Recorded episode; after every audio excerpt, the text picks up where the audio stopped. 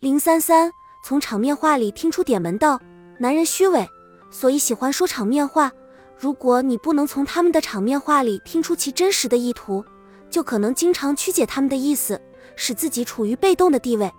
比如，一个小气的男同事，经常抛出社交辞令，客套邀约：“哎呀，哪天我请大家吃饭吧。”如果你真对这顿饭抱有多大希望，最终必然会失望。如果你不断提醒他，他不是跟你打哈哈，就是以冷眼相对。事实上，男人这种与本意相反的场面话，往往是因为内心的不安与恐惧，为求自我安慰，于是一而再，再而三，依循成习。不过，有时候场面话也是一种生存智慧，不仅男人需要说，我们女人也应该会说。这不是罪恶，也不是欺骗，而是一种必要。但前提是。只有你听懂了他们的场面话，才能充分利用，最终皆大欢喜；否则便常常会被场面话伤害。张丽毕业后在外地某中学教书，她一直想找机会调回本市。一天，她的一个好朋友告诉她，市一中正好缺一个语文老师，看她能不能调回来。张立东打听西打听，还真打听到有一个远房亲戚在市教育局上班，虽然不是一把手，但还是能说上话的。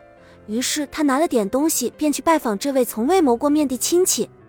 他看上去还挺斯文的，不愧是文化部门的，对张丽也很热情，当面拍胸脯说没问题。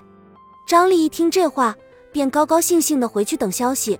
谁知几个月过去，一点消息也没有，打电话过去，不是不在，就是正在开会。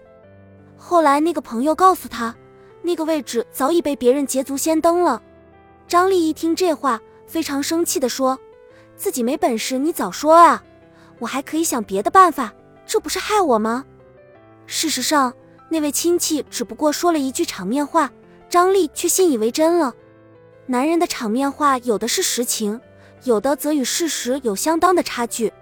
听起来虽然不实在，但只要不太离谱，听的人十之八九都会感到高兴。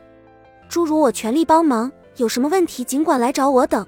男人经常把这些话挂在嘴边，因为他们觉得当面拒绝别人自己会很没面子，所以用场面话先打发，能帮忙就帮忙，帮不上或不愿意帮忙就再找理由。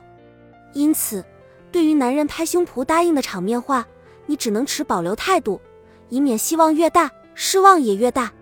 你只能姑且信之，因为人情的变化无法预测，你既测不出他的真心。只好先做最坏的打算。要知道，男人说的是不是场面话也不难，事后求证几次。如果对方言辞闪烁、虚与委蛇，或避而不见、避谈主题，那么对方说的就是场面话了。总之，我们对男人的场面话要保持清醒的头脑，否则可能会坏了大事。对于称赞、同意或恭维的场面话，也要保持冷静和客观，千万别因男人的两句话就乐过了头。从而影响你的自我评价。